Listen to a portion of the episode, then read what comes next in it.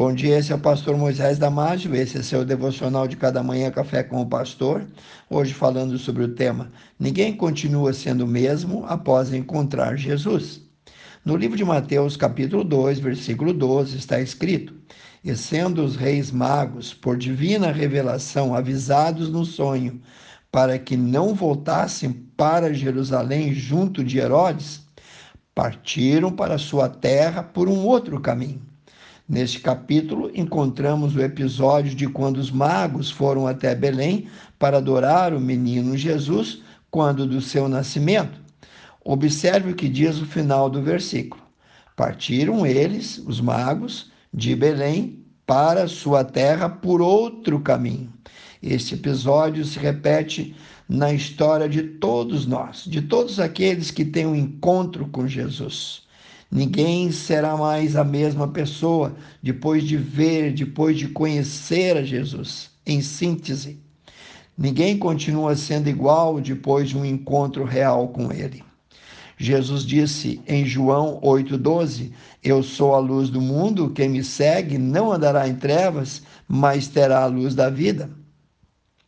É isso que Jesus tem feito em milhares de pessoas diariamente em todo o mundo transformando as trevas em luz.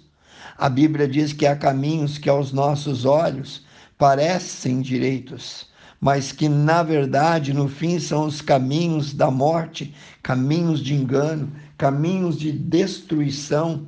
Esses caminhos são largos, espaçosos, vão no final da vida desembocar todos eles no mesmo lugar chamado inferno.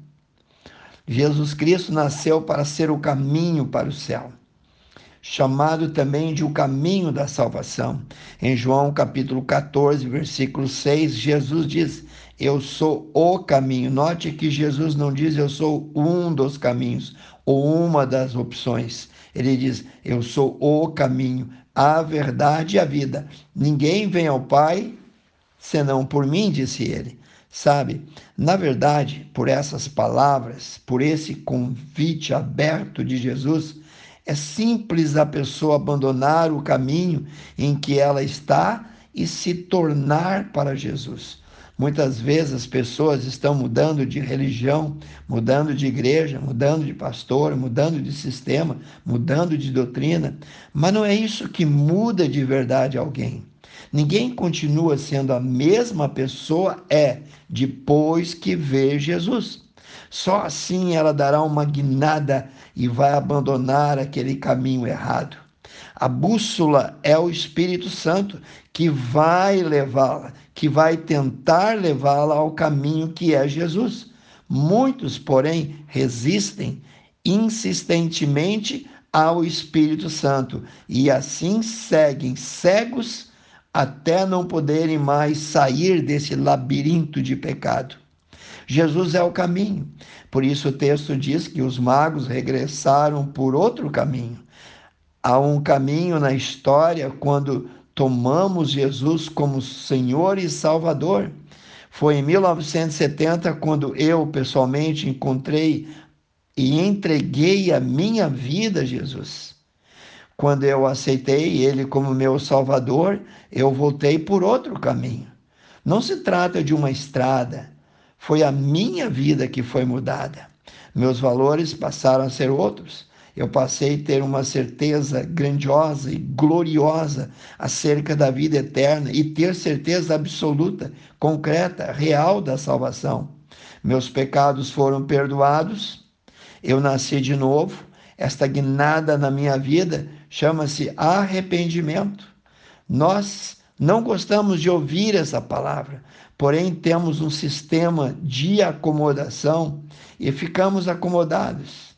Mas no momento quando você ouve e vê quem é Jesus, bom, Jesus é o Filho do Deus vivo. Ele veio para ser o Salvador. Seu próprio nome, Jesus, significa o Salvador. Quando alguém abre o coração e diz: Jesus, entra na minha vida. ele entra e muda, ele entra e transforma. O passado é perdoado, a vida é transformada, a alegria brota todos os dias a partir daí. E também começa uma nova vida. A pessoa nasce de novo, ela se transforma em uma nova criatura. Saulo de Tarso, por exemplo, homem cruel, homem vingativo. Depois do encontro com Jesus na estrada de Damasco, onde Jesus o derrubou por terra, Dali levantou-se uma nova pessoa, um novo homem. Deixou ali todo o seu ódio, deixou ali todos os seus maus intentos, deixou ali o seu desejo de vingança. A Bíblia diz que aquele que está em Cristo é nova criatura. As coisas velhas se passaram, tudo se fez novo e tudo mesmo. Por isso os reis magos voltaram por outro caminho. Tudo para eles era novo cada passo, cada quilômetro que andavam, a paisagem era outra. O andar com Jesus é algo indescritível, é algo fascinante, é uma aventura gloriosa e está disponível a qualquer pessoa que quiser aceitá-lo como único e suficiente Salvador. Quero orar contigo, amantíssimo Deus e eterno Pai. O Senhor oferece uma nova vida através de Jesus. Abençoa, Senhor, cada um que ouviu esse devocional. Abre o coração, abre os olhos. Ajuda-os a ver que existe um caminho de vitória, um caminho único que desemboca lá no céu, e este caminho é Jesus. Pai, abençoa, ore e peço no precioso nome de Jesus. Amém. Que Deus te abençoe. Se você gostou, passe adiante esse devocional. E eu te vejo amanhã em mais um Café com o Pastor.